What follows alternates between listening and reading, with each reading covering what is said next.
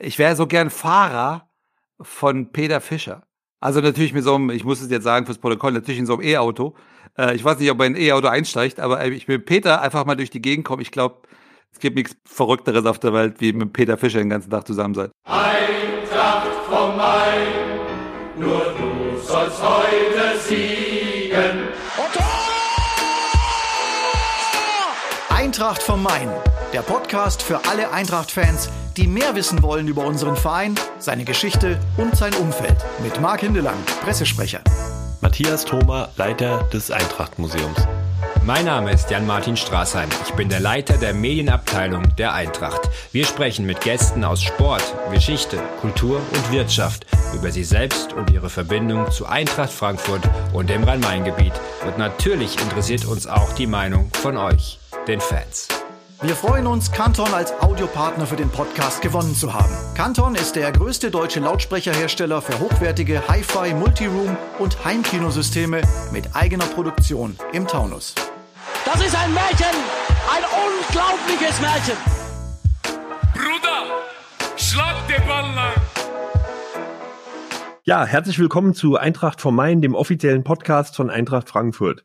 Ich gehe mal davon aus, dass Sie alle schon abonniert haben. Wenn das nicht der Fall ist, bitte abonnieren Sie dieses Podcast.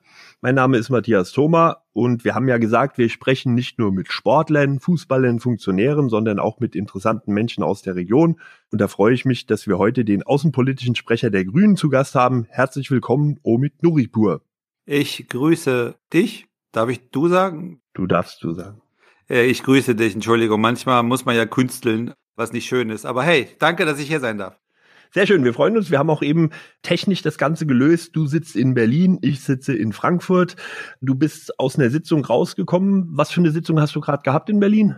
Wir hatten gerade auswärtigen, den Auswärtigen Ausschuss und hatten Themen wie zehn Jahre arabischer Frühling, das Thema Atomwaffenverbot, islamistischer Terrorismus in Westafrika und in der Grenzregion zwischen Mosambik und Tansania.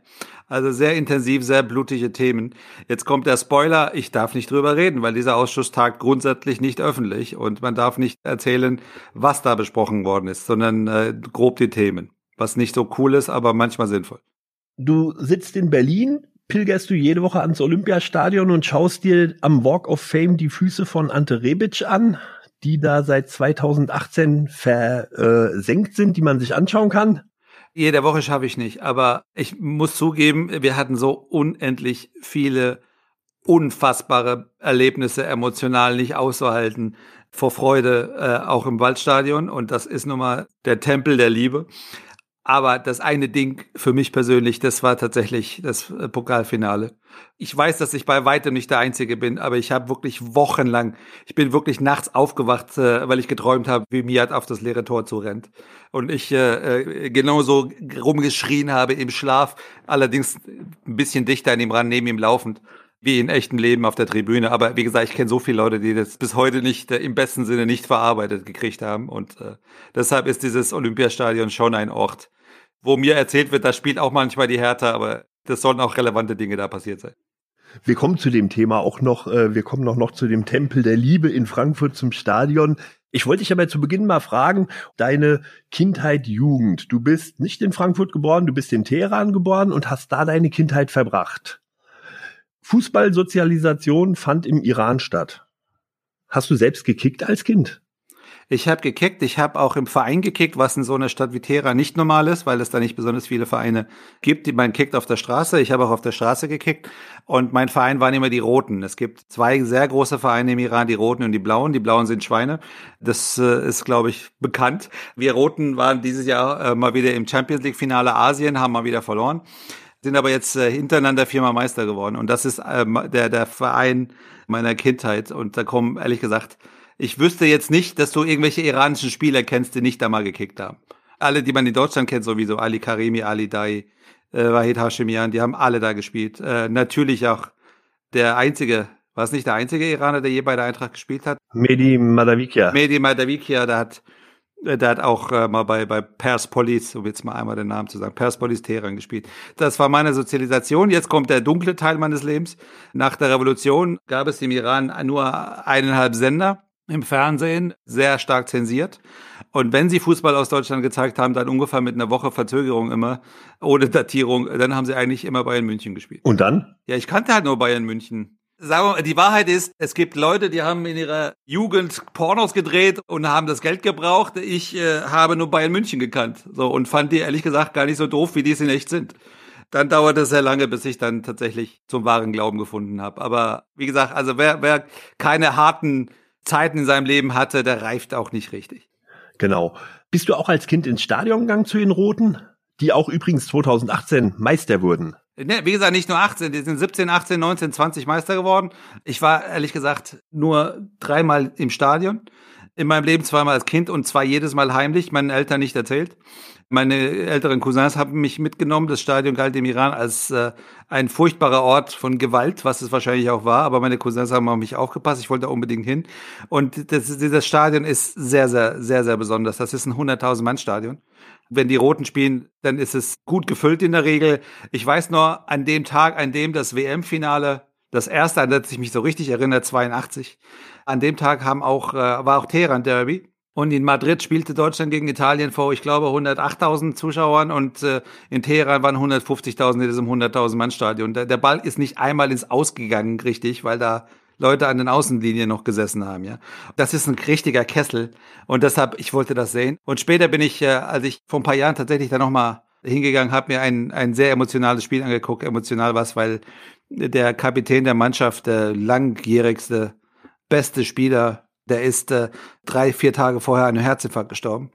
Äh, das war das erste Mal, dass die Choreo im Stadion erlaubt haben. Choreos waren bis dahin verboten, weil die immer Angst haben vor politischen Demonstrationen. Sein kleiner Sohn, der war, glaube ich, fünf oder sechs, saß mit auf der Bank. Die Roten haben das erste Mal in ihrer Geschichte in Schwarz gespielt. Das Spiel ist angepfiffen worden, weil er die Nummer, die 24 hatte, um 17.24 Uhr. Also es ist extrem emotional gewesen und ich war zufällig da und habe mir dieses Spiel auch angeguckt. Dieses Stadion ist für mich auch ein Tempel. Aber da war ich nur dreimal und bei der Eintracht war ich zwischenzeitlich mal äh, dreimal die Woche im Stadion. Du bist dann 1988 mit deiner Familie nach Deutschland gekommen. Ihr hattet schon vorher Beziehungen nach Frankfurt und äh, es war die Zeit des ersten Golfkriegs. Wie war das für dich, nach Frankfurt zu kommen in ein fremdes Land? Das war nicht ganz fremd, weil meine Eltern, sagen wir mal, obere Mittelschicht vor der Revolution, in den 70ern irgendwann mal, die sind viel rumgereist, äh, auch in Europa, weil sie die Möglichkeit hatten, die viele nicht hatten. Die waren beide Ingenieure im zivilen Luftverkehrswesen. Das ist der offizielle Titel, heißt, glaube ich, auf Deutsch einfach Fluglotsen. Also nicht die am, die im Tower sitzen, nicht die, die auf, auf der, auf der Rollbahn stehen. Und äh, deshalb sind sie viel gereist, weil sie die Möglichkeiten dazu hatten. Und eines Tages saßen sie in den 70ern in Frankfurt und auf der Zeil, ich im Kinderwagen, ich glaube ein halbes Jahr alt. Und meine Mutter sagte, das ist aber schön hier. Und mein Vater, mm, ja, hier will ich eine Wohnung kaufen. Mein Vater so, wie bitte? Wie es halt so ist in Familien, die alle Familien, die ich kenne, sind so. Vier Stunden später haben sie dann das gemacht, was meine Mutter gesagt hat, haben sich ganz schwer verschuldet, was noch dramatischer wurde, weil relativ bald danach die Revolution war und der totale Währungsverfall im Iran, also dass es ganz schwer war, die Raten auch dann zu zahlen, wenn du plötzlich, wenn dein Geld plötzlich nichts mehr wert ist. Aber die haben das hinbekommen und wir waren dann äh, nach der Revolution drei Jahre nicht, weil da die Grenzen zu waren. Wir waren aber in den 80ern einmal im Jahr da ehrlich gesagt zur Erholung. Das kann man sich heute nicht vorstellen. Ne? Die Leute, ich kenne niemanden, der nach Frankfurt fährt zur Erholung. Wir haben uns da wirklich erholt vom Krieg, von Mangelwirtschaft. Man konnte einfach in den Laden gehen und Shampoo kaufen. Das konnte man damals in Teheran nicht. Äh, man musste für Milch anstehen und das gab's halt dann hier in Frankfurt nicht. Deshalb war das für mich eine, nicht nur äh, sozusagen zu Hause ein Stückchen, sondern auch eine Oase, etwas Paradiesisches, weil man da plötzlich nicht mit den ganzen Alltagsdingen, die man als Kind ja schon im Krieg mitbekommt, in jedem Krieg zu tun hatte. Deshalb war es für mich sehr besonders. Also ist mein Gefühl zu, zu dieser Wohnung im Norden im Übrigen. Äh, heute kostet sie wahrscheinlich nicht mehr das, was sie in den 70ern gekostet hat. Ist bis heute einfach nur so sehr schön. Trotzdem, was wir ja immer vergessen, ist, der Heimatverlust ist immer ein Trauma. Das wird dir jeder Psychoarzt einfach bescheinigen, ja. Und ähm, ja, aus dem Umfeld gerissen werden, in dem man lebt, egal wie gut man sich danach fühlt, ist erstmal ist mal ein Trauma für ein Kind allemal. Wobei ich sagen muss, ich kam weit besser klar, äh, weil ich sehr schnell Freunde gefunden habe an der Musterschule, die bis heute meine besten Freunde sind, die mir sehr geholfen haben, die Sprache zu lernen. Selbstverständlich nicht nur Hessisch, sondern auch äh, unser Dialekt des Hessischen, nämlich Hochdeutsch. Meine Schwester und ich haben zugucken müssen, wie meine Eltern natürlich nicht dieselben, denselben Grad hatten wie vorher. Die waren, wie gesagt, vorher Ingenieure, leitende Angestellte, leitende Beamte. Die haben den sozialen Be Bezug nicht mehr so gefunden. Die Sprache natürlich nie äh, akzentfrei gelernt. Deshalb war es für die weit härter als, als für mich als Kind. Ich habe ehrlich gesagt die Härten viel später erst begriffen, denen ich ausgesetzt war, die ich auch wahrscheinlich anderen Leuten angetan habe. Das hatte viel damit zu tun, dass ich in Frankfurt war und dass ich diese Freunde gefunden habe. Schöne Grüße an Matze und Olli. Haben die Freunde dich auch mal zur Eintracht gebracht? Kam der Kontakt da schon 1988, als du nach Deutschland kamst? Das war mein erstes Spiel in Deutschland, war natürlich bei der Eintracht und das war ein Bayern-Spiel und ich war ja immer noch so geschädigt aus dem, was ich vorhin beschrieben habe. Das ist 1-1 ausgegangen. Ich glaube, es war das letzte Heimspiel vor dem vernachlässigenden, wirklich unwichtigen Augenthaler-Tor gegen uns, was ja 89, 89 war Augenthaler, ja. Ja, genau, dann war ich das Spiel vorher da. Wir waren im G-Block. Ich hatte ein bisschen Angst, weil erstens das Stadion ist äh, angstversehen gewesen für mich, habe ich ja erzählt, aus dem Iran schon. Man hat mir immer erzählt, Stadien sind gefährliche Orte. Und äh, zweitens war ich ja Bayern-Fan. Und dritter guter Kumpel von mir, Gruß an Fares. Fares schleppte mich dann, dann in den G-Block. Und ich dachte, oh Gott, wenn ich mich jetzt freue, wenn die Bayern Tor schießen, hauen die mich dann. Dann äh, schossen die Bayern, glaube ich, einen Ausgleich oder ich weiß gar nicht mehr, wer geführt hat. Und ich freute mich nur heimlich und man muss nicht über jede Kinderkrankheit lange reden. Also du bist ja dann auf der richtigen Seite gelandet und ähm, es gibt bei der Eintracht vom Main immer eine Rubrik, die heißt Eagles 11 und da stelle ich dir jetzt elf Fragen, die drehen sich auch um Fußball in die Eintracht und du musst kurz und mit antworten. Dein erstes Fußballtrikot? Persepolis Nummer 7 von Ali Parveen, größter iranischer Spieler aller Zeiten. Bester Spieler der Welt auf deiner Position, die du damals auf der Straße gespielt hast? Messi. Messi, gut. Lieblingsreiseziel? Äh, Nepal. Ich war ja relativ überall so. Und Nepal war ein magischer Ort, weil äh, die freundlichsten Leute bei übelstem Armut, die, die mit dir ihr, ihr Essen teilen, obwohl ihr gesamtes Hab und Gut weniger wert ist als dein linker Schuh. Unglaublich erleuchtend, äh, einfach diese, diese Menschen zu sehen. Lieblingsessen? Ich glaube, mir sieht man an, dass ich alles schon mal probiert habe und zwar äh, immer wieder. Lieblingsess ist äh, Handkäse ist, ist Weltklasse und Hochkultur. Ich würde sagen Merguez, die Harissa-Wurst aus Algerien, aber die algerische, nicht die äh, französische. Lieblingsort in Frankfurt? Tempel der Liebe. Einfach. In welche Musikgruppe würdest du reinpassen? Ich habe früher Musik gemacht in verschiedenen Konstellationen. Das war immer Rap, aber Rap-Gruppen sind ja keine Musikgruppen. Also ich glaube, bei Tankard wäre ich nicht gut aufgehoben. Ich glaube, ich würde sie musikalisch nach unten ziehen. Hast du eine Erinnerung an deinen ersten Auftritt, deine erste Rede bei den Grünen? Fußballer fragen wir immer ihr erstes Spiel, aber das erste Mal, dass du öffentlich bei den Grünen geredet hast. Das erste Mal war auf einer Kreisversammlung in Frankfurt im Ökohaus. Ich habe mich äh, zu Wort gemeldet. Ich weiß nicht mal zu irgendwas was gesagt. Ich weiß nur, dass ich so nervös war, dass ich glaube ich, keinen Satz hingekriegt habe, der gerade ausging. Danach kam Tom König zu mir, damals schon legendär, damals, glaube ich, gerade noch Kämmerer in Frankfurt und sagte, Meh, da, ist, da geht doch was, aber du kannst was. Und ich so, okay, wer ist dieser Mensch? Die Schlüsselrede war viel später, als ich äh, als No-Name kandidiert habe für den Bundesvorstand der Partei. Im Rap gibt es so eine Regel, das erste Album ist immer das intensivste, weil die Leute das sagen, was sie schon immer ihr Leben lang sagen wollten. Die späteren sind musikalisch besser oder was auch immer, falls es überhaupt spätere gibt. Das ist halt sozusagen, diese eine Rede war das, was ich schon immer sagen wollte. Und äh, deshalb, ich glaube, ich habe ein bisschen Wärme in den Raum gebracht. Wer war dein Idol in der Kindheit? Das sage ich nicht, weil das ist, hat was mit dem Scheiß zu tun, den ich vorhin erzählt habe. Und Karl-Heinz Rummenigge ist Teil der, der weltweiten Fußballmafia. Und deshalb kann ich das einfach nicht zugeben. Nächste Frage. Lieblingssport neben dem Fußball? Äh, Basketball. Berufswunsch als Kind? Wobei, äh, ist FIFA äh, Fußball oder ist was Nein, ist FIFA? E-Sport nennt man ja auch Sport, aber ich nehme Basketball. Okay, dann E-Sport. Ist gut, weil, weil ich habe nämlich diese Woche mit der Eintracht die Euroleague gewonnen. War schwer, aber gegen Barcelona 3-0 im Finale auf einem schweren Level das war nicht selbstverständlich. Äh, ich hatte echt Glück. Glückwunsch, Glückwunsch. Was war denn dein Berufswunsch als Kind? Was wolltest du werden? Ich wollte Fußballer werden. Natürlich wollte ich Fußballer werden. Wer mhm. wollte es nicht?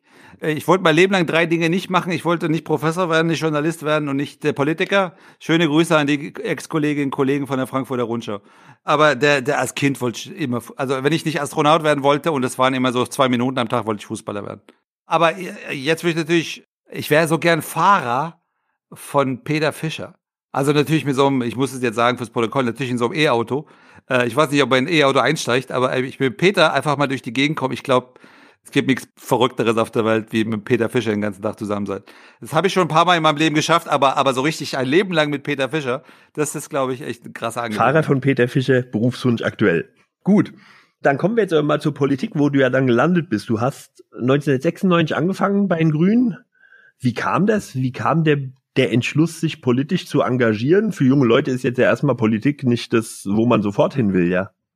Ich war ja eh politisch völlig deformiert. Im Iran äh, in den 80ern war das Radio immer an. Das ging auch nicht anders. Du musstest mitkriegen, wenn, wenn Luftangriffe waren. Der Alarm lief über übers Radio, also war es immer an. Musik war verboten, es liefen Militärmärsche oder Nachrichten.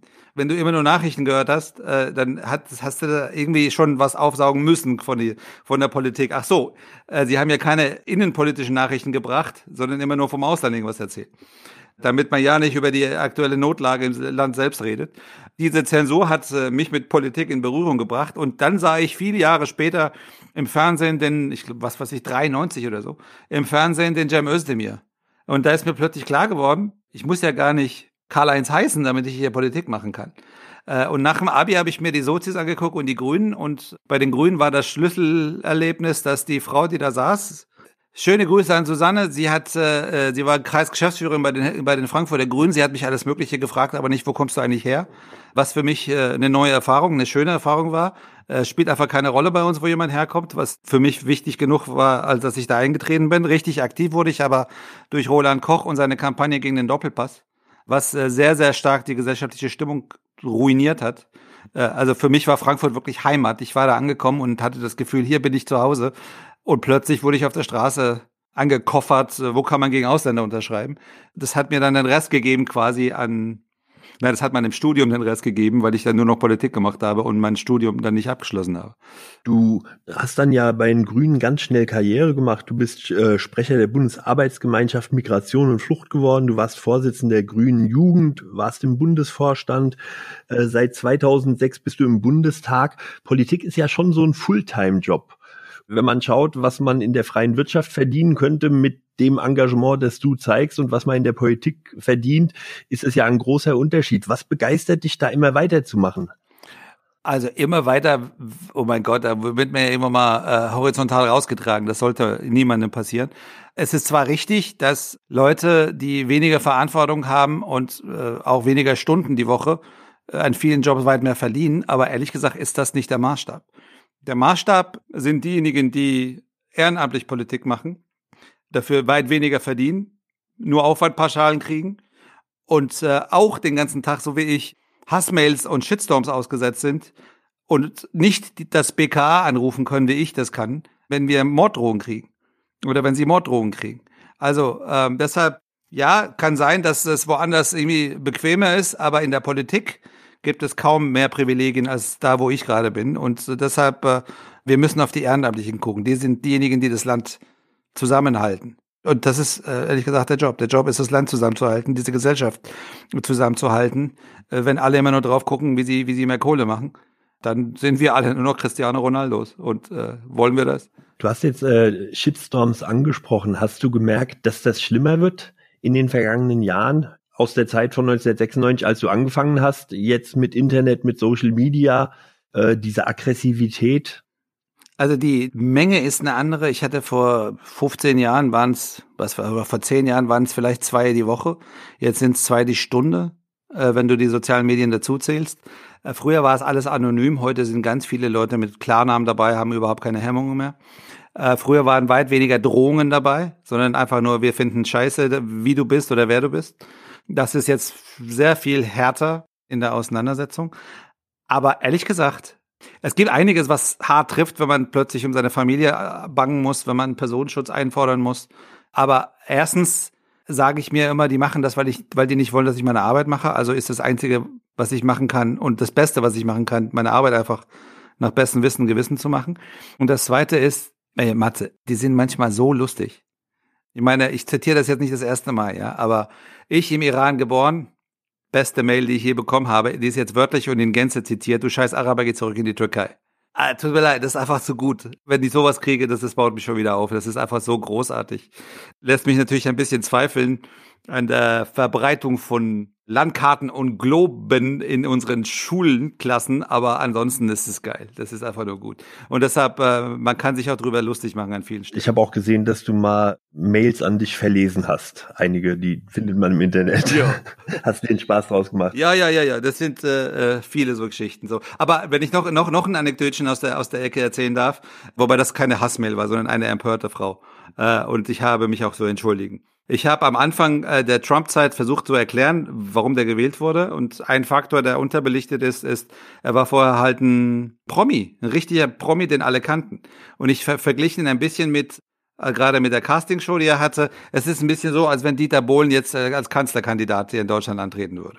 Dann bekam ich eine, eine Mail von einer Frau, die sich wüst empört hat, ich müsste mich bei Dieter Bohlen entschuldigen. Das sei eine tierische Beleidigung. Und sie wäre ihr sein größter Fan. Deshalb hier nochmal an er ich bitte um Verzeihung, lieber Dieter Bohlen, hätte ich gewusst, dass du Fans hast, ich hätte diesen Vergleich niemals gezogen. In dem Zusammenhang wollte wollt ich nochmal fragen, ich habe das gelesen, dass du letzte Woche in einem Interview gesagt hast, das Problem der vergangenen vier Jahre, dass wir uns an Donald Trump gewöhnt haben. Die Frage ist, ob wir da diese, diese RTLisierung der Politik haben, ein bisschen den, den Spaß am Schauder auch, weil jeder immer mal wieder schaut, was hat er denn wieder gemacht? Ja, jein. Also erstens, ich krieg andauernd, vor allem von Älteren, den Vorwurf, bei euch gibt's ja gar keine echten Typen mehr. Früher gab's so Leute wie Herbert Wehner. Eure Debatten sind so langweilig. Also erstens, wenn Herbert Wehner heute in den Bundestag reinkommen würde, nach dem dritten Zwischenruf spätestens, hätte er den Shitstorm seines Lebens an der Backe und wäre im Eimer. Äh, die äh, Leute, die Politik machen, sind heute ganz anders unter dem Mikroskop als damals. Also die ganzen privaten Ungereimtheiten, die ein Konrad Adenauer oder ein, ein Willy Brandt hatten, die kannst du ja heute nicht einfach sozusagen weglegen, ja. Äh, dass äh, Chefredakteure angesagt bekommen, schreib bitte nicht über den Alkoholkonsum des Kanzlers gestern abends, kannst du heute vergessen. War früher aber gang und gäbe. Zweitens stimmt's schon, wenn man vergleicht die Debatten jetzt und die Debatten letzte Legislaturperiode. Also bis 2017 sind die Debatten heute besser. Und der Grund dafür ist, dass wir einfach mehr geben, als demokratische Parteien äh, weit mehr Leidenschaft reinbringen, was sehr erfreulich ist, was aber den Grund hat, dass in dem Augenblick, in dem die Nazis in den Bundestag eingezogen sind, plötzlich alle erwacht sind. Ich hätte mir gewünscht, dass wir erwachen, bevor die Nazis in den Bundestag einziehen. Es ist alles schon spannender als äh, früher. Dass die Politik aber jeweils in der jeweiligen Zeit spannend sein muss, ist schon unser Job. Und auf Medien drauf zu schielen und sagen, ihr seid jetzt aber, seid nett zu uns und so, das ist das Rumheulerei, das ist, das bringt nichts. Also genauso wie dieses ganze Gerede von, das macht die Politik ja so gerne, die Medien hätten über uns schlecht gerichtet oder warum bringt ihr nur schlechte Nachrichten? Ich kenne nicht viele Leute, die die Zeitung kaufen würden, wenn die Überschrift auf Seite 1 ist heute alles gut. Natürlich ist, äh, sind schlechte Nachrichten die Dinge, die sich am meisten verkaufen. Wenn es eine gesamtgesellschaftliche Debatte gibt, die wir ja dringend führen müssten, geht es darum, ob wir uns bewusst sind, dass Qualitätsjournalismus kostet, weil Recherche einfach physisch Geld kostet. Äh, das ist in den letzten Jahren ein Stückchen in den Hintergrund getreten. Zu viele Leute sind mittlerweile daran gewöhnt, dass äh, gute Informationen, solide Informationen kostenlos sind. Das ist aber nicht der Fall. Das ist einfach nicht wahr. Und deshalb, äh, das wäre eigentlich gesagt die, die grundsätzliche Debatte, äh, die im Übrigen auch wappnen würde gegen Fake News, weil wenn du weißt, dass äh, Informationen nicht aus dem Himmel fallen, sondern Recherche brauchen, äh, dann glaubst du auch nicht erstmal jeden Bullshit, den irgendjemand dir in einem Sharepick auf, auf WhatsApp schickt. Aber was kann man denn machen, dass doch so viele Leute äh, diese Fake News glauben? Also ist ja immer wieder offensichtliche Falschheiten von den Leuten geglaubt werden. Man hat fast den Eindruck, sie wollen sie glauben, ja. Der letzte Satz ist der absolut entscheidende. Natürlich muss man über Twitter reden und, und Facebook und was sie für eine Verantwortung haben und wen sie sperren und wessen Account sie löschen und wen nicht. Aber entscheidend ist dieser letzte halbe Satz, den du gesagt hast, die Leute wollen das glauben. Meine persönliche Hitliste der verrücktesten Fake News, die irgendjemand irgendwo glaubt, ja. Ich sage jetzt nur eins. Als äh, Bolsonaro, der echt ein grauenvoller Typ ist, gewählt wurde in Brasilien, quasi um den Wahltermin herum, haben ein Sechstel derjenigen, die dort gewählt haben, also wahlberechtigt waren in Brasilien, das ist eine Menge von Menschen, Folgendes geglaubt, weil das das Bolsonaro-Lager die ganze Zeit verbreitet hat. Wenn Haddad, der Gegenkandidat von der, von der Arbeiterpartei, wenn der gewonnen hätte, das haben sie den ganzen Wahlkampf erzählt, dann würde er in Kindergärten Milchflaschen verteilen lassen mit Nuckeln in Form von Penissen, damit die Kinder alle homosexualisiert werden. Hallo? Sechstel der Leute haben das geglaubt, weil die das wollten. Nicht, weil die alle bekloppt sind. Und warum wollten die das? Weil die das Grundvertrauen in die Institutionen verloren haben, in, in Politik einfach nicht mehr hatten. Ich kann viele so Beispiele sagen, wenn eine, eine ältere Dame in Ostvorpommern mir erzählt, über 90 Jahre alt, wenn die einen Herzinfarkt kriegt und der Pflege ist gerade zufällig da und er ruft einen Krankenwagen, was hoffentlich nicht passieren mag, dann braucht der Krankenwagen braucht 90 bis 100 Minuten, bis er da ist. Dann ist ihre einzige Frage, wofür zahle ich Steuern? Also die Erlebbarkeit von, von Staatlichkeit ist da flöten gegangen und damit auch das Vertrauen in Institutionen. Äh, und deshalb wollen die Leute den, den, den Case glauben. Und das ist der Job der Politik, einfach gute Politik zu machen, damit die Leute auch wieder wissen, warum sie Steuern zahlen. Und äh, zwar überall, nicht nur in den urbanen Zentren. Wie kann man das angehen? Weil, weil man, wie du sagst, den, den Eindruck hat, für viele Leute sind die Fakten gar nicht mehr so wichtig. Die markigen Sprüche zählen. Wie gehst du das an? Ich habe gesehen, du machst auch ein, machst selbst einen Podcast, aber natürlich sind wahrscheinlich die Aufrufzahlen für diesen Podcast weitaus geringer wie jeder Tweet bei Social Media. Ja, das ist richtig und das ist auch manchmal ein bisschen kompliziert und äh, ich habe auch nicht den Anspruch, dass alle sich alle Komplexitäten antun müssen. Das ist nicht das Thema. Aber jetzt mal, jetzt mal Corona, ja? Corona ist ein schönes Beispiel. Ich habe einige Leute, nicht nur in meinem Umfeld, sondern auch teilweise Leute, die sich an mich gewandt haben, je nach, äh, sagen wir mal, Qualität der Zuschriften auch kontaktiert. Ich habe auch teilweise Leute zu Hause besucht und mit denen mit Abstand und Maske, was sie nicht immer eingesehen haben, um zu verstehen, was sie denn eigentlich reitet, dass sie die samstags auf Demos gehen und äh, die letzten offensichtlichen Stände der, der, der Wissenschaft einfach negieren. Ich will jetzt, jetzt nicht auch im Detail eingehen und es waren noch keine Gespräche für die Öffentlichkeit. Aber Kurzversion, das kam in der Regel damit einher, dass die das Gefühl hatten, die Politik erklärt zu wenig, die Politik liefert zu wenig, die Politik ist nicht konsistent.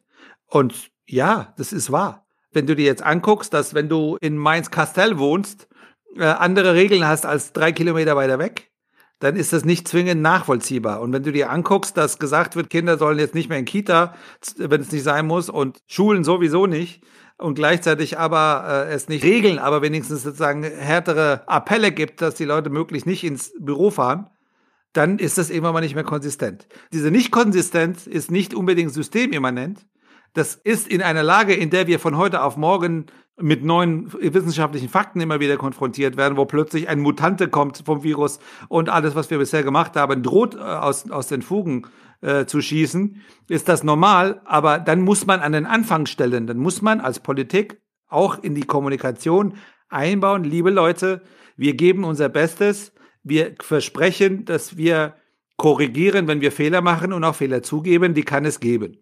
Und die wird es auch geben. Und das haben wir beispielsweise als Politik in den, in den letzten Monaten zu wenig gemacht. Und das führt bei manchen Leuten dazu, dass sie einfach das Vertrauen verlieren. Ist keine Rechtfertigung äh, aus meiner Sicht, dass man keine Rücksicht nimmt aufeinander, gerade in, in der Pandemie nicht. Aber trotzdem, in erster Linie ist die Arbeit, Fake News zu bekämpfen, nicht der Job von äh, Medien oder den Trägern der sozialen Plattformen, so heißt es, sondern der Job der Politik, dass wir das Vertrauen der Leute in die Institutionen einfach äh, mit äh, guter Politik und mit Ergebnissen und Lösungen auch zurückgewinnen. Da kommen wir jetzt bei dem Vertrauen auch wieder zur Eintracht. Ich glaube, du hast ein großes Vertrauen in die Eintracht. Du hast vorhin schon gesagt, du willst Fahrer werden von Peter Fischer. Äh, das Engagement, das die Eintracht in den letzten Jahren gezeigt hat, von der Aussage von Peter Fischer zur AfD, dass sich Vereinsmitglieder prüfen müssen, bis zu dem sozialen Engagement, das die Eintracht derzeit macht. Man hat da in dir einen großen Verbündeten.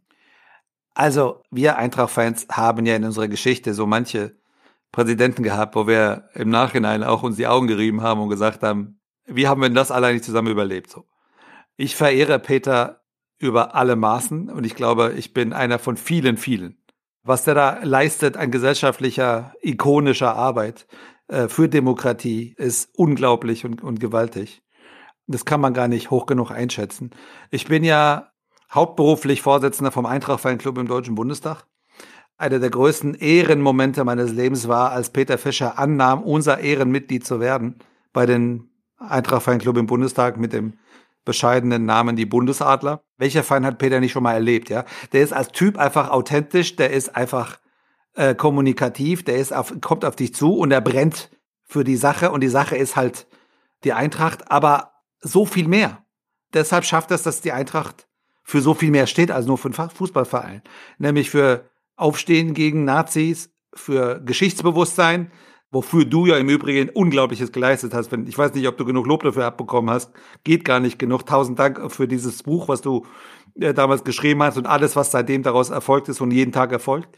Wir waren die Judenbuben. Das Buch meine ich, das äh, für, für alle, die. Der Matze nickt gerade, das äh, sieht man, glaube ich, im Podcast nicht. Aber dieses Buch ist der Hammer über äh, quasi die Urquelle der geschichtlichen Aufarbeitung der, der, der Nazi-Zeit für die Eintracht. Du hast es gemacht, aber du hast ja auch dann einen Verein gefunden, der das aufgegriffen hat, der es lebt. Peter ist da die Speerspitze, aber es ist ja nicht nur Peter, das sind, das sind die Fans, das sind alle. Wir hatten in den 90ern hatten wir Nazi-Strukturen in der Fanschaft, das wissen wir. Aber jetzt guck dich mal um in, in der, im deutschen Profifußball, wo es Ultras gibt, die so glasklar gegen Nazis stehen. Das findest du nicht oft. Das hat natürlich auch was damit zu tun, dass dieser Verein, diese Fanschaft ein Abbild ist dieser unglaublichen Stadt, die so Leuten wie mir eine Chance gegeben hat. Also hallo, ich bin 88 mit 13 nach Frankfurt gekommen, hat von nichts eine Ahnung, heute vertrete ich Frankfurt im Deutschen Bundestag. Mehr Privilegien kann man im Leben nicht bekommen, mehr Chancen kann man von einer Stadt nicht bekommen davon ist die Eintracht natürlich ein, ein glorreiches Abbild. Ich denke auch, dass die Eintracht da ganz viele Möglichkeiten hat, Werte zu vermitteln, Demokratieverständnis zu vermitteln, mit dieser großen Anhängerschaft, mit den 100.000 oder 90.000 Mitgliedern. Und äh, die klaren Worte vom Peter kamen ja auch äußerst gut an. Man hat ja gehört, die AfD hat wahlweise gesagt, es werden euch tausend Leute austreten oder es kommen tausend rein, um ihn abzuwählen. Es ist überhaupt nichts passiert. Also dieses, dieses starke Zeichen der Eintracht war, glaube ich, nötig und gibt es auch in bundesweit an keiner zweiten Stelle, glaube ich, so massiv wie bei der Eintracht, ja. Bundesadler. Du bist EFC Bundesadler, du bist sogar der Vorsitzende und wir haben vorhin mal gerätselt, wer ist euer ranghöchstes Mitglied?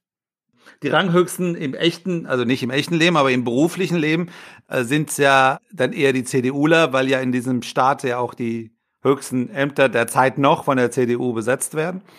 Der Ranghöchste, den wir jetzt haben, ist, ist Helge Braun, der ist Kanzleramtschef, Ministerrang. Er ist äh, jeden Tag im Fernsehen, wenn ich richtig sehe, weil er äh, irgendwelche Corona-Sachen gerade koordinieren muss mit, äh, mit dem Ministerpräsidenten.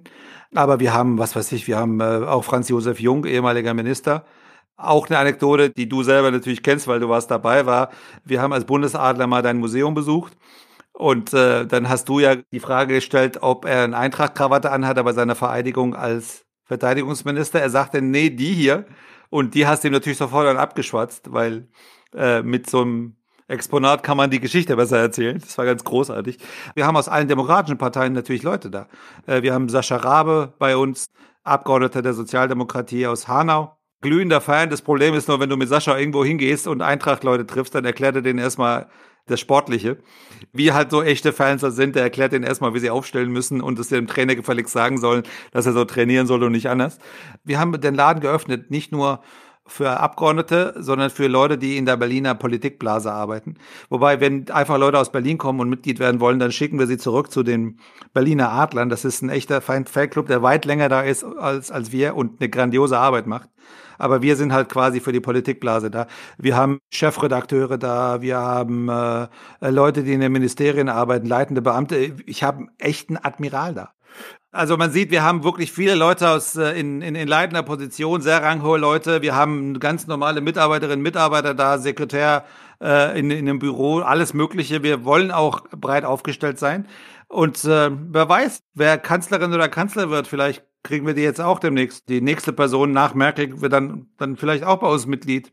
Für den wahren Glauben gibt es keine Barriere. Hast du eigentlich jemals mit Frank-Walter Steinmeier gesprochen, ob der 19. Mai 2018 auch so sein schönster Tag war, weil er Alex Meyer und David Abraham den Pokal übergeben konnte? Ich kenne den Bundespräsidenten schon ein bisschen und äh, habe die Ehre und das Privileg, auch äh, halbwegs regelmäßig mit ihm über verschiedene Dinge zu sprechen. Ich habe ihn das tatsächlich gefragt seine Antwort war eher ein, ja, das war halt so ein Termin. Ne? Also ich glaube, dass seine, seine Leidenschaft an dem Tag nicht gleichmäßig verteilt war. Er ist halt kein Bayern-Fan, äh, sonst hätten wir ihn ja nicht zum Bundespräsidenten gemacht. Ansonsten war es für ihn jetzt nicht so, äh, hat, sagen wir mal, ein bisschen weniger emotional bedeutet als für uns beide. Bist du als Jugendlicher zu Auswärtsspielen gefahren? Selten, sehr selten, so muss ich zugeben. Ich muss auch zugeben, das hat auch was damit zu tun gehabt, dass ich äh, nebenher viele andere Sachen gemacht habe und es ist immer eine schlechte Ausrede. Aber die, die ehrliche Antwort ist viel zu selten. Wir haben uns aber jetzt im Europapokal mal getroffen und zwar in Charkiw. Damals hast du sogar zur Delegation der Eintracht gehört. Äh, ich glaube, du bist im Mitglied im deutsch-ukrainischen Parlamentariergruppe. Ja, ich bin da der Vorsitzende. Das ist das Gremium, das sowas ist wie Scharnier zwischen den beiden Parlamenten. Das haben wir für so ziemlich alle Länder der Welt. Und ich bin, an anderen Staaten heißen diese Parlamentariergruppen Freundschaftsgruppen. Ich glaube, das erklärt es besser als der deutsche Begriff der Parlamentariergruppe. Und äh, ich habe damals das zivilgesellschaftliche Programm quasi gemacht in der, im Osten der Ukraine und äh, eine Stadttour organisiert, zum Beispiel mit äh, Sergei Jardin, der ist sowas wie der führende Intellektuelle in der Ukraine. Seine Bücher sind auch ins Deutsche übersetzt. Sensationell. Sensationelle Bücher. Leute, Jardin, Z-H-A-D-A-N, lesen ist wirklich grandios. Spielt auch noch Rockmusik vor 40, 50.000 Leuten. Seine Band heißt Jardin und seine Hunde der hat tatsächlich die, die Führung gemacht für die Delegation. Also natürlich nicht für die Spieler und, und für, für die sportliche Delegation, sondern für, für den Vorstand und anderen, die dabei waren. Und ich glaube, dass das sehr, sehr wichtig war, auch mal zu sehen, wie es ist in der Stadt, wenige Kilometer von der Front entfernt, in einer Stadt, in der man gegen Schachtar spielt, weil Schachtar nicht zu Hause in Donetsk spielen kann, weil deren Stadion quasi von den, von den russischen oder russisch affiliierten äh, Kräften besetzt ist da einfach rumgehen, die Geschichte miterleben. Ein Beispiel, ich glaube, das war vielen nicht klar, was der Holodomor ist. Der Holodomor, den hat er dann erklärt und da hast du richtig die Gänsehaut gesehen bei den Delegationsmitgliedern. Der Holodomor war der, das bewusste Aushungern der, der ukrainischen Bevölkerung unter Stalin in den 30, Anfang der 30er Jahre des letzten Jahrhunderts. Da sind, man weiß es nicht genau, bis zu sechs Millionen Menschen verhungert. Äh, man hat mit Waffengewalt die Bauern zum Beispiel ferngehalten davon, dass sie an Lebensmittel rangekommen sind. Eine unglaubliche Grausamkeit. Äh, ein, ich würde sagen, Völkermord, auch wenn der Begriff umstritten ist. Ich behaupte, das kennt in Deutschland niemand oder kaum jemand. Äh, wir beschäftigen uns mit diesen Teilen der Geschichte, gerade in Osteuropa viel zu wenig. Auch deswegen, weil wir das alles unter einen Kamm scheren die riesigen Verbrechen, die Nazi-Deutschland begangen hat an der Ostfront, die waren in erster Linie gegenüber Russland, aber auch über den anderen heutigen Staaten, die damals zur Sowjetunion gehörten, aber nicht Russland sind, wie die Ukraine, wie Belarus, Moldau. Vor allem, ich meine, wenn du die Erschießungsanlagen der, nicht nur eben der Waffen-SS, sondern auch vor allem der, der, der Wehrmacht, die anguckst, die Gedenkstätte, die es gibt im Baltikum, in Lettland, in, in Estland, dann ist das eine unglaubliche historische Bürde, die wir haben und Verantwortung. Alles dafür zu tun, damit das nicht passiert und damit die Souveränität dieser Staaten auch erhalten bleibt. Und deshalb muss man sich anders, finde ich, als wir es bisher tun, mit der osteuropäischen Geschichte, Geschichte beschäftigen. Das ist bisher nicht ausreichend. Aber Gott, ich meine, wir wissen ja auch über die Geschichte oder das Leben in der DDR lernen wir in der Schule auch nicht so viel. Wäre auch notwendig und gut. Hast du die Eintracht noch zu anderen Spielen nach Europa begleitet oder war das in Charkiw wirklich, weil du da diesen Auftrag hattest? Naja, ich hatte ja noch ein Problem, dass äh, erstens die Eintracht ja in englischen Wochen oft in äh, sogenannten Plenarwochen gespielt hat, wo ich Präsenzpflicht habe im Bundestag. Zweitens bedeutet das aber, dass ich als Vorsitzender natürlich das gemeinsame Schauen äh, meines Eintracht-Fanclubs dann an dem Tag organisieren muss, sodass die Hemmschwelle ein bisschen größer war. Also Baku war so fest geplant. Ich verstehe bis heute nicht, warum alle auf, auf Hinti gucken, der ein Mordspiel gemacht hat bis zu seinem Elfmeter gegen Chelsea. Und äh, nicht wie Pacienza da angelaufen ist. Das hat mich, ich meine, wie er schon da hingelaufen ist, dachte ich, der, der verkackt das. Da macht es tatsächlich wieder, ah, er wieder angelaufen ist. Das war, ich glaube, ich habe drei Tage danach da gesessen und, und die Wand angeguckt, ja. Also, nee. Ja, schrecklich war's. Und es sind sich ja alle sicher, dass wenn wir nach Baku gekommen wären, dann hätten wir das Finale gewonnen, ja. Ja, ich meine, guck, ich meine, Arsenal ist eigentlich nur noch der Ruf von Arsène Wenger, ja, und Arsène Wenger ist 200 Jahre alt. Da weiß man, wann ihre guten Zeiten, wie lange sie schon her sind. So, und die hätten wir weggeputzt, klar. Wenn man in Berlin ist, und die Eintracht hat ein Spiel, kann ich dann die Bundesadler irgendwo treffen? Gibt es eine Kneipe, wo ihr euch immer fest trefft oder habt ihr unterschiedliche Orte, wo ihr schaut? Oder willst du das jetzt lieber nicht bekannt geben? Nein, das ist eine großartige, ich, ich lache so, weil äh, ich sag mal so, wir haben natürlich, ich habe ja vorhin ein paar Namen genannt, ich habe auch äh, Gibt so mehr Leute wie Paul Schäfer, schöne Grüße, Paul, ehemaliger Kollege, aber äh, jetzt nicht mehr bei uns im Vorstand, äh, sitzt jetzt in Köln, Linkspartei, sitzt in Köln und spielt den ganzen Tag Gitarre. Zwischen Franz Josef Jung und Paul Schäfer den richtigen Ort zu finden, wo alle hinwollen, ist nicht ganz so einfach. So, und wir haben deshalb, wenn wir zu Heimspielen gefahren sind, waren wir immer auf der Gegentribüne, weil das sowas war wie der Kompromiss zwischen Haupttribüne, wo die einen hin wollten, und 40er, wo andere hin wollten oder sich reinschleichen wollten. Ein bisschen so ist es auch im, im Bundestag, wobei das hier vom Faktischen ein bisschen geregelt wird. Da wir ja Plenum haben, äh, gucken wir natürlich plenar nah. Und da gibt es so, ein, so eine Institution, die heißt Deutsche Parlamentarische Gesellschaft, wo man Mitglied wird als Abgeordneter, wo man hingeht oder was zu essen kriegt. Und das sieht schon sehr herrschaftlich aus. Aber man muss es nicht herrschaftlich gestalten. Und was ich so geil finde, ist, die haben mittlerweile von selbst, also die, die Leute, die den Laden schmeißen, die Geschäftsführung, die haben von selbst ernsthaft sich Schals und Flaggen und Kissen und ich glaube auch ein Kuschelbär von der Eintracht gekauft, die sie dann immer für uns dann aufdecken und dekorieren, weil die wissen, dass wir verlässlich kommen und gucken zusammen zwar mehr wie alle anderen. Übrigens, was man auch nicht vergessen darf, es gibt mittlerweile eine Reihe von so Fanclubs im Bundestag, aber wir waren die Ersten natürlich und alle anderen haben es uns nachgemacht und rufen bis heute an, wenn sie sich neu gründen wollen. Es gibt gerade eine neue Gründung und, und die fragen bei uns äh, nach Satzung äh, und Hilfe und wir leisten natürlich gerne Entwicklungshilfe. Äh, jetzt äh, aktuell für die Löwen aus München, die sich jetzt ja auch gründen wollen. Ihr habt immer sehr viel Wert und das habt ihr auch immer wieder geschrieben, dass ihr jetzt kein privilegierter Fanclub seid. Ihr habt den richtigen Antrag gestellt. Ihr habt euer Jahr lang gut verbracht, ohne Pyrotechnik und ohne schlimme Sachen. Ihr wurdet dann quasi offiziell. War umstritten, war sehr umstritten. Äh, ihr habt dann eure Urkunde gekriegt. Bei Pokalspielen hängen ja immer die weißen Fahnen in der Kurve. Habt ihr auch eine Bundesadlerfahne? Gibt es eine? Weißt du das? Natürlich, ich bin erfordert, ich muss sowas wissen. Die Antwort ist, nee, haben wir nicht. Wir haben Schals, die kriegt jeder, jeder Mensch, der bei uns mitgeht, kriegt so einen Schal. Äh, wir haben so ein paar, paar Gimmicks und wir haben T-Shirts. Äh, wir haben keine Fahne. Ehrlich gesagt, weil ich nicht sicher bin, ob wir bei entscheidenden Spielen jemanden finden, der, der dann an entscheidender Stelle für uns dahin kommt, äh, bei dem Pensum, was wir haben, was ich vorhin beschrieben habe, was nicht ganz so leicht ist, was natürlich schändlich ist und uns natürlich dann zu einem Fanclub zweiter Klasse macht, das meine ich jetzt ernst. Äh, aber richtig ist, dass wir sicher nicht privilegiert sind, auch nicht wollen und wir haben nicht von Anfang an EFC-Status bekommen, sondern den haben wir natürlich später bekommen. Aber unser Motto ist äh, unausgesprochen getrennt in den Farben, gemeinsam für Eintracht Frankfurt. Und äh, die Tatsache, und schöne Grüße an Peter Fischer, das hat natürlich auch was mit ihm und seinen Äußerungen zu tun, dass wir bis heute kein einziges nicht mal einen Antrag bekommen haben von AfD-Lern, dass sie bei uns Mitglied werden wollen, könnte auch was mit den großartigen Vereinszielen der Eintracht selbst zu tun haben. Das ist sehr schön. Alle demokratischen Parteien sind vertreten bei den Bundesadlern. AfD hat sich nicht gemeldet, das ist sehr schön, sind wir zufrieden mit. Du hast auf deiner Seite der Grünen unter der Rubrik sieben Fragen aufgeworfen, dass du von der deutschen Meisterschaft der Eintracht träumst. Hast du einen Zeitplan dafür, wann die deutsche Meisterschaft kommt? Du weißt ja, die erste deutsche Meisterschaft der Eintracht wurde in Berlin gefeiert 1959.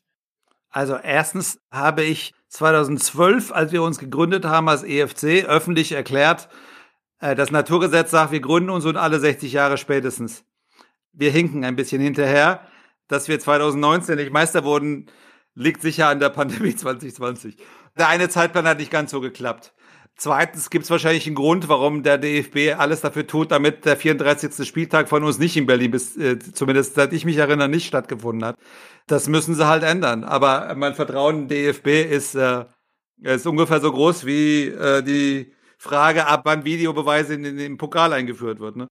Ja, ich bin jetzt eigentlich auch durch mit meinen Fragen, Omid. Es gibt immer noch die letzte Rubrik. Da werden wir zu einem Thema kommen. Haben wir jetzt noch nicht so viel drüber gesprochen. Deine drei Eintracht-Momente. Ich starte jetzt. Was war dein schönster Eintracht-Moment, Omid? Ich kam nach dem Pokalspiel besoffen nach Hause. Acht Uhr morgens oder so. Ja, stimmt, der schönste Augenblick war natürlich, als Mia das Ding da über die Linie geschoben hat und ich einfach ich weiß die nächsten Stunden, ich erinnere mich nicht mehr an die nächsten Stunden. Ich glaube, ich bin total durchgedreht. Aber ich kam um 8 Uhr morgens nach Hause, machte die Tür hinter mir zu, lehnte mich an die Tür. Ich sank richtig die Tür ein nach unten, saß dann auf meinem Gesäß. Ich weiß nur, wie ich gegrinst habe und dann eingeschlafen bin und sehr lange geschlafen habe. diese Tür ist zu, jetzt ist Ruhe. Wir haben, ich habe das nicht geträumt. Das merke ich schon an meinem Besoffensein. Das war sicher das Schönste aller Zeiten. Warst du auf der offiziellen Eintrachtfeier? Warst du in der Bembelbar? Warst du in Berlin oder warst du überall? Ich war irgendwie überall und das Lustigste war, als vor mir dann die, die Mexikaner-Clique, die es da damals gab, anfingen miteinander zu streiten, in welchen Club sie sollen, weil die haben sich separiert und sind einfach selber tanzen gegangen mit ihren Freunden und Frauen. Und äh, ich dann irgendwann mich total besoffen eingemischt habe und denen Tipps gegeben habe. Ich habe keine Ahnung, ob die gemacht haben, was die machen sollen, was ich denen gesagt habe. Aber ich war nicht in der Bamble, weil ich, ich glaube, ich so weit wäre ich gar nicht gekommen. So, ich war unterwegs und an vieles erinnere ich mich nicht mehr. Und das schadet nichts. Vom schönsten Moment kommen wir jetzt trotzdem nochmal zu schlimmsten Eintracht-Moment. Dein schlimmster Eintracht-Moment. Das Spiel gegen Köln äh, 2011, genau. Ich habe meinen Kinderwagen geschoben. Ich war nicht im Stadion. Ich habe einen Kinderwagen geschoben. Das Kind schlief tief und fest. Und nach dem Abpfiff ich, lag ich, da war eine Wiese. Ich lag auf der Wiese und habe, glaube ich, 20 Minuten geweint, bis das Kind aufwachte und nach mir gerufen hat. Äh, also geschrien hat, natürlich geweint hat. Und ich dann erstmal in einer Viertelstunde mein Handy suchen musste, weinend und das Kind tröstend. Das war, ich habe es gehört, das Spiel nicht gesehen. Ich wollte es auch nicht sehen, ich habe mich nicht getraut. Und dann habe ich die Zusammenfassung gesehen und ehrlich gesagt, dieser endlos gleichgültige Gesichtsausdruck von Christoph Daum. 90 Minuten lang im entscheidenden Spiel. Vorher war ja das Spiel gegen Wolfsburg, wo Geckers, nee, nicht gegen Wolfsburg, Ge Bremen, Ge Geckers gegen, gegen Wiese, wo Tim Wiese plötzlich das erste Mal in seinem Leben echt gehalten hat, so. Äh, das war schon schlimm, aber dieser Ge Gesichtsausdruck von Christoph Daum, das werde ich ihm niemals verzeihen. Ne, eine schlimme Erinnerung. Ich, ich erinnere mich noch an das Bayern-Spiel, wie, wie Gekas das 2-0 machen muss und äh, trifft den Ball nicht und dann machen die ihn aus. Entschuldigung, Entschuldigung, ich will, ich will nicht weiterreden. Was hat dein Lieblingspräsident nach der Niederlage gegen Köln gesagt, wofür er scharf kritisiert wurde? Ehrlich gesagt, ich erinnere mich nicht, weil als er das gesagt hat, habe ich mit dem Kind auf dem einen Arm und äh, weinend auf dem Boden krabbeln auf der Wiese mein Handy gesucht. Was hat er denn gesagt, Herr Peter? Er hat gesagt, dann schlagen wir halt den scheiß BVB. Dafür musste er sich dann später entschuldigen. Und warum? Wegen dem, wegen dem Scheiß. Ich finde, der soll sich dringend entschuldigen, weil wir haben den scheiß BVB nämlich dann nicht geschlagen. Den haben wir nicht der, geschlagen. Der Barrios hat uns dann, äh, ja, der Rest ist ein schlimmer Teil der Geschichte. Da kann ich aber tatsächlich noch eine, eine Geschichte aus dem Museum nach diesem Köln-Spiel. Das war ja nur im Mai. Da war die Nacht der Museen und man muss sich immer für die Nacht der Museen Ende am Vorjahr anmelden. Und wir haben uns da angemeldet und haben mit der Unternehmenssicherheit abgesprochen, naja, Köln-Spiel, wir waren siebter, machen wir eine schöne Nacht im Museum ab 19 Uhr und die Leute kommen und freuen sich, vielleicht kommen noch ein paar Spieler zu Autogrammen holen. Wir haben die dann wirklich durchgezogen und äh, auf dem Gelände war ja total viel los und die Unternehmenssicherheit hat die Busse nicht aufs Gelände gelassen. Da waren am Ende waren 600, 700 Leute bei dieser Nacht der Museen im Museum. Das waren Randale-Touristen, die mal schauen wollten, wie es in Frankfurt aussieht. Alle Gäste haben uns abgesagt, einer nach dem anderen, vom DJ bis zu Herr Bruchhagen. Herr Dummer, ich kann nicht kommen. Einzige, der kam, Peter Fischer. Ja, logisch. Ja. Peter, Peter steht äh, auch in, in, in finsteren Zeiten. Aber darf ich dich mal was fragen zu deinem Museum? Wer macht denn Alfons? Weil mein Sohn wollte nämlich immer, immer mal mit den Wald und den Alfons sehen. Machst du das selber oder wer macht den Alfons? Nein, Alfons ist ein Gespenst, das seit Anfang der 90er Jahre hier auf dem Stadiongelände rumspukt. Äh. Wir haben den Eindruck, der hat ein bisschen schlechtes Gewissen äh, und ist seitdem da. Also ich bin nicht der Alfons, aber Alfons gibt. Das würde schon das Also ist ein die gibt's wirklich. Achso, okay. Das ist ein bisschen wie Loch Ness. Dieses Gespenst gibt's wirklich, Alfons. Okay, das verzeih mir mein Unglauben. Ich hätte, ich hätte gedacht, äh, das ist irgendein Mensch unter Bettwäsche oder so. Nee, aber wenn es denn ja, dann, dann ist richtig. Aber brauchen wir da nicht einen Exorzisten oder so? Nee. Das, das, das kann nur die Schale mal schaffen, oder was? Nein, Alfons äh, tatsächlich, manchmal ist Alfons sogar ein Kollegin, Kollege von der Eintracht. Äh, eine Kollegin hat mal gesagt, sie möchte mal Alfons sein. Und da habe ich gesagt, sei vorsichtig, die Kinder sind wie unsere Ultras. Die sehen dich, kriegen Angst und dann rennen sie aber trotzdem los. Also ist die Kollegin, hat Alfons gespielt mit ihrem äh, Gespensterkostüm. Die Kinder haben sie gesehen, kleinen Schrecken kriegt, dann sind die der hinterhergerannt und sie hat sich wirklich vom Stadiongelände geflüchtet, die Tür zugemacht und hat fünf Minuten später bei mir angerufen hat gesagt, Matthias, ich habe den Schlüssel verloren. Da hat sie den Stadionschlüssel verloren und wir sind durchs Unterholz gelaufen, die halbe Nacht, haben den Schlüssel gesucht. Wo du so schön Grüße sagst, schöne Grüße von mir an Nathalie. Äh, schöne Grüße an Nathalie. Äh, das geschieht dem Alfons recht. Ist- wenn ich Alfons über den Weg laufen würde, dann würde ich, würde ich auch eher in, in Jagdmodus kommen wahrscheinlich. Ja, Omid, jetzt sind wir eigentlich durch. Ich wollte noch deine schönste Kindheits-Jugenderinnerung an die Eintracht von dir wissen. Hast du eine Jugenderinnerung, wenn du 88 das erste Mal gegen die Bayern im Stadion warst, 89 das Augenthaler Tor gesehen hast? Was war denn so in den 80er, 90er Jahren, bevor du in die Politik bist, als du jugendlich warst, das Schönste bei der Eintracht? Also wie gesagt, ich habe ja Fehlwege, Irren und Wirrungen hinter mir. Deshalb äh, falle ich in der Kategorie leider aus. Ich kann aber von meinem Sohn einen erzählen, das ist, ersetzt es natürlich nicht. Immer wenn mein Sohn als ganz kleines Kind drohte, irgendwohin abzudriften, habe ich ihn einfach äh, zum Training geschleppt. Und dann hat er sich Autogramme geholt und so. Meine Frau, die mit Fußball nichts am Hut hat, sagte immer, du manipulierst ihn. Ich sagte ja, aber es gibt auch berechtigte Manipulation. Und äh, deshalb ist mein Sohn jetzt auch sehr fest im Glaube und sehr klar und deutlich verortet bei uns. Ich glaube, es gab zwei Dinge für ihn, die einfach schön waren. Das zweite Foto, was er für äh, das eine war sozusagen mit Kamada und mit Tuta im Übrigen, weil quasi einer der ersten, die überhaupt Fotos gemacht haben. Da, da waren die gerade seit einer Woche da und keine kannte die. Und mein Sohn ist aber hingerannt als kleiner Zwerg und hat wohl hat gesagt, den kenne ich, das ist der und der Papa, ich will ein Foto. Aber ich glaube, das emotional Wichtigste war, da hat für Marco Rust damals ein Trikot gemalt, richtig. Also einfach ein T-Shirt genommen, Marco Rust drauf geschrieben, da war ich, wie alt war er da? Ich weiß das Jahr gerade nicht mehr. Er hat, hat das dann angezogen und mir gesagt, Papa, ich ziehe das an, damit er schneller gesund wird was super schön war. Da war Marco dann wieder seit ein paar Wochen wieder im Training, da waren wir wieder da und dann lief er quasi zufällig in den Reihen und hat, dann ein Foto gemacht. Und das ist jetzt nicht mein Kindheitsding, aber für mich persönlich, sozusagen zum Thema Kinder, das war, ey, das war, dass ich saß da mit, mit dicken Tränen in den Augen und fand es einfach nur, das war einfach schön. Und Marco hat das sowas von fein und nett und freundlich gemacht und äh, das war einfach großartig. Ja, das ist doch ein schönes Schlusswort. Ich danke dir ganz herzlich, dass du dir die Zeit genommen hast. Omid, es war hochinteressant. Wir hätten noch viel länger sprechen können. Es hat viel, viel Spaß gemacht. Auf deiner Homepage steht für Frieden und Eintracht international. Da hast du ja schon die Eintracht auch mit übernommen. Und als allerletztes wollte ich noch mal wissen, jetzt in den vergangenen Wochen warst du ganz oft im Fernsehen zu sehen, das Hintergrundbild mit Eintracht Adler. Was sind die Reaktionen, wenn du politische Aussagen machst und im Hintergrund ist der Eintracht Adler? Das ist mein Arbeitszimmer wenn da Regisseure dann plötzlich aus dem Schaltraum sich melden und sagen, aber ich bin doch Fan von der Mannschaft, die gerade gegen euch verloren hat, dann sage ich, ja, was soll ich denn machen? Das ist mein Leben, willkommen und grinse dabei natürlich ganz brav und, und unschuldig. Äh, aber bei der Deutschen Welle neulich äh, hat der Moderator das wirklich in die Sendung aufgenommen und dann davon angefangen zu sprechen, was ich sehr lustig fand, um dann auch zu den äh, politischen Themen zu kommen. Die Reaktionen sind sehr süß und nett, wobei das Lustigste war, ich, ich redete über Trumps Rolle beim Sturm aufs Kapitol, guckte sehr ernst und jemand machte daraus einen Screenshot, stellte das auf Twitter und schrieb drunter, Gefangener der Eintracht Frankfurt seit, äh, seit, seit, seit hat er nicht geschrieben, ich würde sagen seit 1899. Omid, vielen Dank, Gefangener der Eintracht seit 1899. Ich hoffe, wir sehen uns bald mal wieder. Ich hoffe, wir können bald wieder ins Stadion gehen und uns auch mal mit Zuschauern oh, sehen ja. und demnächst dann in Berlin mal wieder was feiern und irgendwann dann auch die Meisterschaft, wie du es geschrieben hast. Vielen Dank. Ich danke dir, Matze.